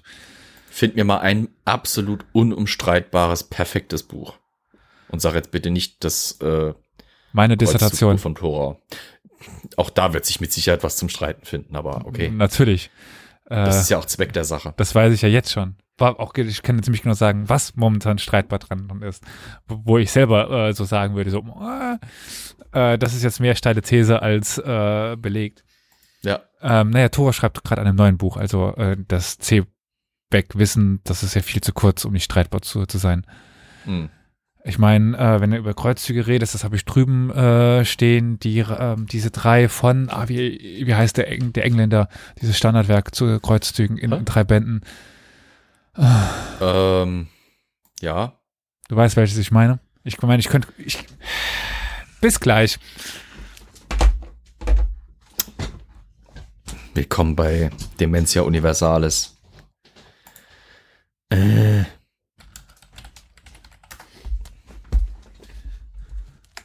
Heute der offizielle Wanderstream, ich laufe dauernd raus. Äh, ist es dir eingefallen? nee. Aber ich habe gleich wahrscheinlich ein Aha, ja? A History of the Crusades, Volume 1, The First Crusade and the Foundation of the Kingdom of Jerusalem. Yes. Das Bye. zweite ist The Kingdom of Jerusalem and the Frankish East. Und das dritte By? ist äh, The Kingdom of Acre and the Later Crusades. By Stephen Run Chimman. Run, äh, Runzimmern, ja, Runs, Run- oder, ja, Run- Runzimmern. Keine Ahnung, wie man ausspricht. Ich kenne als Runzimmern, aber gut, Ja, keine Ahnung. Nachnamen. Schön noch. aber ich äh, bin inzwischen mal über Suche, äh, tatsächlich Hm? Anthony Cummins. Sagt ihr dir was? Nein. Der ist eigentlich ist er Schauspieler, sehe ich gerade im Englischen. äh, Ich gucke halt auf deutschem Google, da finden sind halt wieder nur über Schauspieler. Der hat erstaunlich viele ähm, Kooperationen eben, was, was japanische Geschichte angeht. Von Hm. dem würde ich mir mal Bücher holen. Moderne. Ja. Jetzt. Und alte Bücher wäre wahrscheinlich Molitor. Regionalgeschichte halt. Ja, ja. Jetzt äh, schweigen wir so ein bisschen. Äh, ich, hab, ich kann leider nicht mich umdrehen und gleichzeitig reden. Dann hört man mich so, so komisch. Du müsstest dich ja auch umdrehen. Aber ja. Äh, Ich würde mir wahrscheinlich noch diverse Faksimile-Bildbänder holen. Also- Mittelalterliche also Faksimile- und sowas. Faksimile sind ja quasi eins zu eins Nachmach, Ah, ja, äh, Nachahmungen, Nachmachungen von Ja. Original-Quellenbändern. Wenn es zum Beispiel um den Codex Man Manesse geht oder so, sehen die sehr, sehr, sehr schön aus.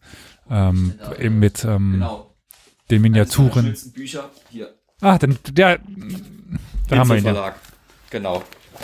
Also wirklich die Seiten schön abgedruckt. Ich habe ja auch Faksimile an der Wand hängen als Bilder. Mhm. Es ist einfach ein wunderschönes Buch. Äh, Der Codex Manesse ist auch ein schönes Buch und deswegen ist es umso schöner, wenn man dann halt die, die Seiten in voller Pracht hat und dann daneben halt noch die Erklärungen. Das auch, das habe ich mir mal antiquarisch gegönnt. Das gibt's nämlich kaum noch. Äh, Mhm. Das ist vom Inselverlag. Kriegst du halt nur noch antiquarisch. So Zeug halt, ne? Also, ich meine, es gibt ja auch äh, noch krassere Faksimile, also wo die Dinge quasi eins zu eins nachgemacht worden sind. Da ist ja jetzt Ja. quasi eine edit, ediertes Faksimile oder so. das also, es, die sind dann ja ma- manchmal wirklich Tausende von, von Euro auch wert. Ja. Es ist halt, ähm, ja, und, und es gäbe mit Sicherheit auch ähm, Dutzende Bücher mit Original-Urkunden, äh, Transkriptionen und sowas, die, also Original-Urkunden, mit, mit dem Bild raus, ja. Ja, sorry, äh, die ich brauchen könnte und haben wollte. Ich würde mir wahrscheinlich gerne mal, ähm, das werde ich auch mir irgendwann mal noch kaufen, die, wenn ich es finde irgendwo, die ähm, ein Faxim oder ein, ein transkribierter Druck von den Briefen des ähm, Grafen Christian von Zweibrücken und der Grafen Wilhelm von Zweibrücken äh, über die äh, über die Kampagne des äh, Regiment Royal de Pont holen. Ich würde mir gerne mal von Georges Flor das Tagebuch in einer, in einer transkribierten Version holen, äh, weil ich da auch immer nur Auszüge bisher gesehen habe. Ähm, sowas wäre was, was mich reizen würde. Das wäre halt wieder Regionalgeschichte natürlich dann. Ähm, ansonsten, es gibt einige große, schöne Sammelbände über, über britische Geschichte. Ich würde mir mal die, gerne die große Edition äh, über den Hundertjährigen Krieg äh, von Anne Curry holen. Ich würde mir gerne mal die Bücher von Tobias Capwell über Rüstungskunde und den, das mittelalterliche Rittertum, Hochmittelalter oder spätmittelalterliche Rittertum kaufen. Also, liebe Zuhörenden, ihr merkt, äh, wenn ihr mehr Folgen über irgendwelche Themen haben wollt, äh, Ja. schickt uns einfach Bücher. Wir können auch was mit Bücherspenden anfangen. Äh, ja, und wenn ihr irgendwie jemanden habt, der irgendwie ein guter Schreiner oder sowas ist und keine, kein, kein Hemd, Mein Bruder Hemd ist Schreiner. Ach so, okay. Ah Ja, dann, wenn du mir besorgen kannst, der mir kostenlos hier irgendwie meine, meine Wände mit Bücherregalen voll kleistert, dann können wir das sogar unterbringen bei mir, aber Also ich habe schon äh, für meine nächste Wohnung die Bücherregale beantragt. Ich bin Äh, letztens noch mal beim um die Ecke gehen an meinem Bücherregal hängen geblieben und hab, ich bin wirklich in Schockstarre gefroren, weil ich befürchtet habe, das Ding, ich habe es an der Wand verschraubt, das ist ein Sicherheitsregal an der Wand verschraubt, aber für so einen kurzen Augenblick dachte ich, das da geht nicht gut. Das ist zu voll. ich hatte mir ja irgendwann mal überlegt, ob so ein Zimmer einfach nach unten durchbrechen kann, so dass ich von, von der Wand lösen kann.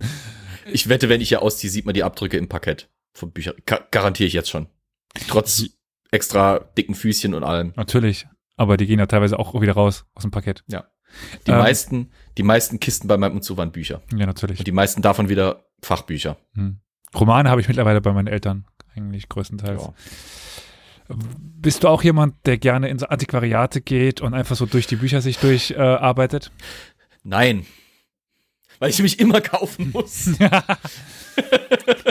ich, ja, natürlich liebe ich ich es. frage, Es ist, weil äh, das hier ist einer meiner letzten äh, Funde über das äh, Krimkanat Ja, vom 13. zum 15. Jahrhundert, also über die ganz, ganz frühe Phase des Krimkanats.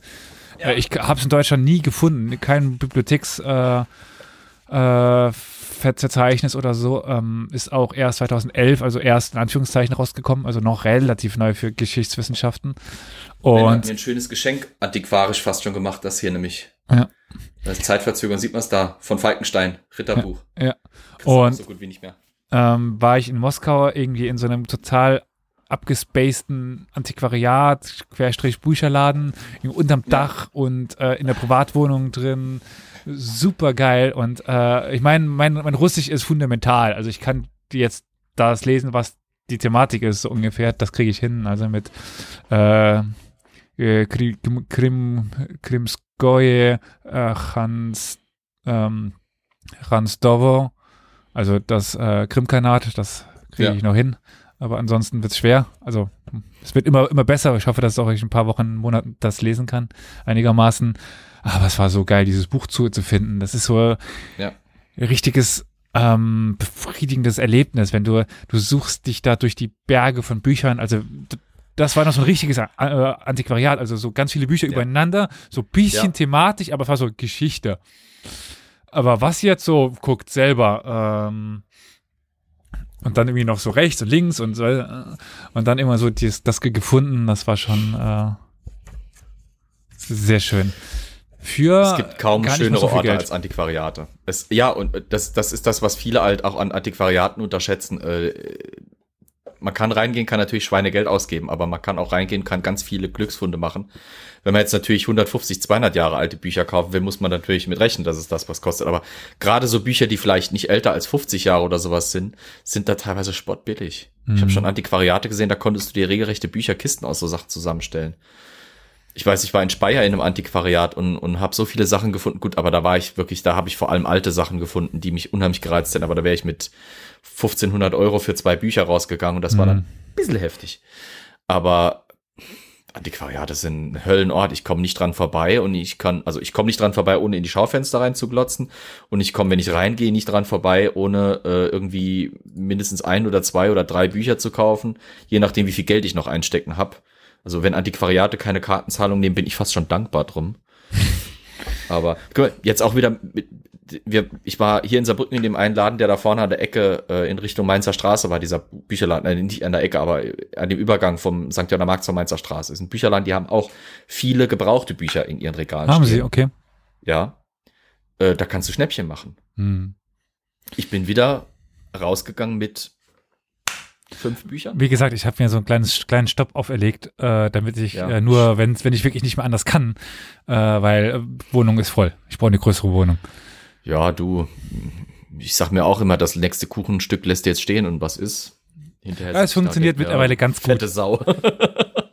Aber was für mich auch noch so ähm, etwas ist, aus dem ich Befriedigung in Anführungszeichen ziehe, auch wenn das ja falsch klingt, wenn man endlich so eine passende Quellenstelle findet. Also das ist jetzt, Ja. also jetzt für die Wissensvermittlung nicht ganz so wichtig. Da ist es eher, wenn jemand wahrscheinlich dann endlich Spaß an etwas hat, Interesse an etwas findet. Aber für mich Du, du suchst wochenlang nach den Quellenstellen, irgendwann findest du was und sagst dir, ha, ich hatte recht. Da steht es. Und der oder die Forscher hatte Unrecht und deine These war doch die, die richtige. Oder mit der, wenn diese Quellenstelle stimmt und so weiter. Also so eine richtige mh, Schnitzeljagd, wenn dann die Schnitzeljagd erfolgreich ist. Das passiert dann doch ähm, gerade wenn man Thematiken bearbeitet, die nicht so gut erforscht sind, was es in der Geschichte immer noch en masse gibt. Ist es nicht so, dass Das- die Geschichtsforschung zu Ende ist. Das ist das, wo ich sage, sagen würde, also das ist dann schon auch in der Wissensvermittlung ähnlich. Gerade wenn du jetzt zum Beispiel wie ich in einem regionalgeschichtlicheren Museum arbeitest, wo halt eben immer wieder die Krux aufkommt, dass es mit Sicherheit jede Menge gäbe, dass man wissen könnte, aber es ist halt äh, dummerweise ganz häufig wenig drüber geschrieben. Hm. ähm, umso befriedigender ist es, wenn dann halt ein Buch rauskommt, das endlich mal das behandelt und wirklich wissenschaftlich fundiert das analysiert, über was du halt bisher nur veraltetes, vages Wissen oder gar kein Wissen hattest. Ähm, ich habe es nicht umsonst so gefeiert, dass wir irgendwann mal einen Katalog rausgebracht haben, äh, wo die Burg- und Schlossgeschichte des Saarbrücker Schlosses mal noch ein bisschen beleuchtet wurde, weil es vorher halt keine Sammelbände in, in der Form gab, die halt irgendwie halbwegs aktuell waren Hm. ich habe das unheimlich gefeiert, als jetzt dieses Buch rauskam, äh, wie in zwei Brücken, wie viel Zwangsarbeiter, wo es die überhaupt gab, weil das weißt du vorher halt nicht. Hm. Und wenn diese, wenn diese blinden Flecken gefüllt werden, ist das wunderbar für mich, weil dann kann ich halt dieses Wissen endlich. Ich freue mich immer, wenn neues Wissen rauskommt, weil dieses Wissen kann ich präsentieren, kann ich vermitteln. Hm. Und je mehr ich davon vermitteln kann, desto mehr kann ich natürlich auch, desto mehr Leute kann ich erreichen. Weil ich mehr Interessen bedienen kann. Je mehr ich habe, desto mehr kann ich bedienen. Hm. Und halt, ich, ich begebe mich halt nicht in die unangenehme Situation, entweder selber äh, unbefriedigt da stehen zu müssen und zu sagen, ja, keine Ahnung.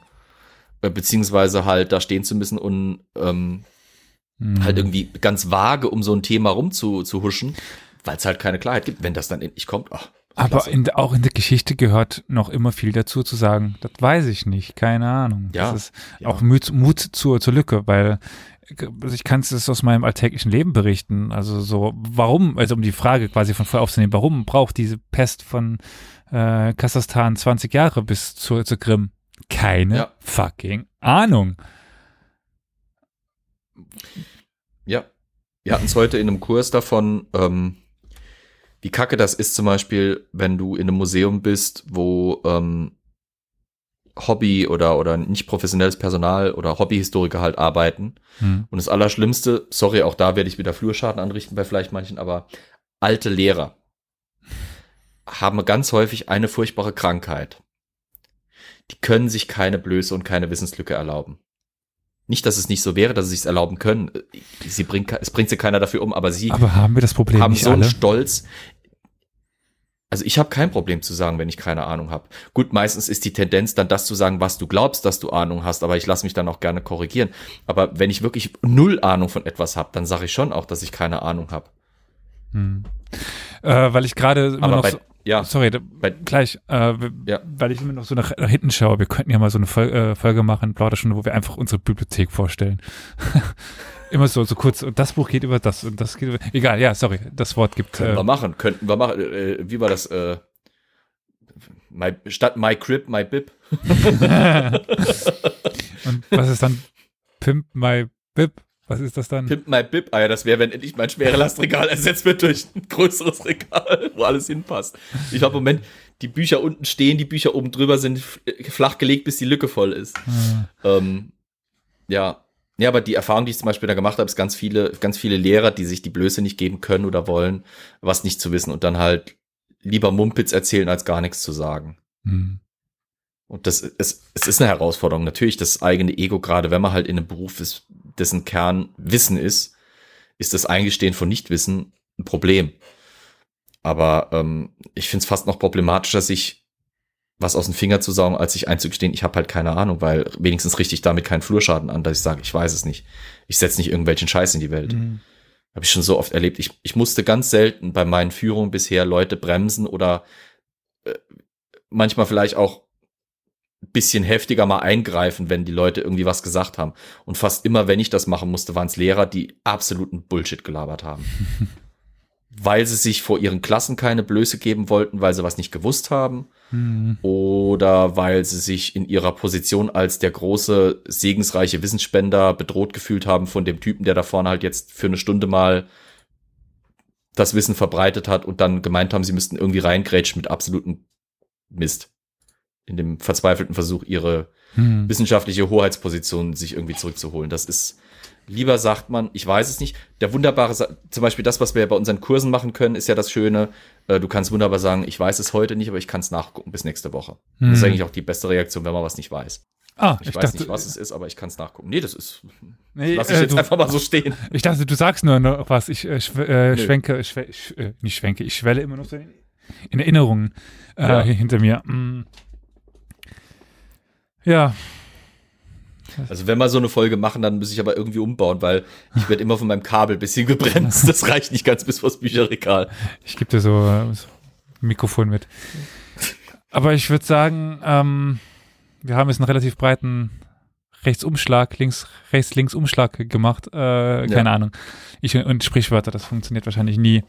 Nee. Ähm, mir fällt jetzt auch gerade tatsächlich ad hoc keine passende Frage mehr ein. Dementsprechend würde ich sagen, sind wir zumindest, was äh, den thematischen Teil angeht, für heute fertig, oder? Glaub schon. Hatten wir einen thematischen Teil? Das war doch eine Plauderstunde. Ja, so ein bisschen über Geschichte allgemein. Dann, was äh, vielleicht noch für den Hausmeisterei-Blog gesagt werden kann. Ähm, Ja. Markus, wir lesen mit, aber du kommentierst so viel, so viel Gutes auch. Äh, es fällt schwer darauf, die ganze Zeit zu antworten, wenn man eh schon keine Zeit hat. Äh, also ich lese mit und Carol, Flo nicht. Doch, aber sekundär. Genau, weil ich ihm immer wieder die Kommentare schicke. Ich habe auch keine Ahnung, welche Nummer das hier momentan ist. Also wenn wir momentan äh, ein bisschen unorganisiert wirken, hängt das vor allen Dingen damit zusammen, dass wir das sind. Man hätte es vielleicht versuchen können zu beschönigen, aber wozu? Äh. Es ist wirklich so. Äh. Fünf Leute machen demente Geschichte. Da kommt man durcheinander manchmal. Hm. Also ich meine, wir haben auch einen krassen Output eigentlich. Also äh, jetzt jede Woche eine Folge und teilweise zwei, die nicht so kurz sind. Und ich meine, wir müssen uns in die Folgen einarbeiten. Wir haben alle einen Job nebenbei. Also, Oder ja. mehrere. Hm. Oder ein Job, der mehrere Jobs ist. Hm. Und ein Studium. Eine Doktorarbeit ein Job theoretisch. ist. Hm. ah ja. Aber Naja. dementsprechend würde ich erstmal sagen, äh, wir hören uns dann hoffentlich am Sonntag wieder, weil das wird eine Mittwochsfolge werden, so oder so, als Plauderstunde. Und ja, ich wünsche dir, Flo, erstmal ein grusames Wochenende für uns jetzt, weil wir haben Freitag bei der Aufnahme. Ja. Bis Morgen dann. Zum, oh, oh, bis zum nächsten Mal. Alle dann. Tschüss, tschüss.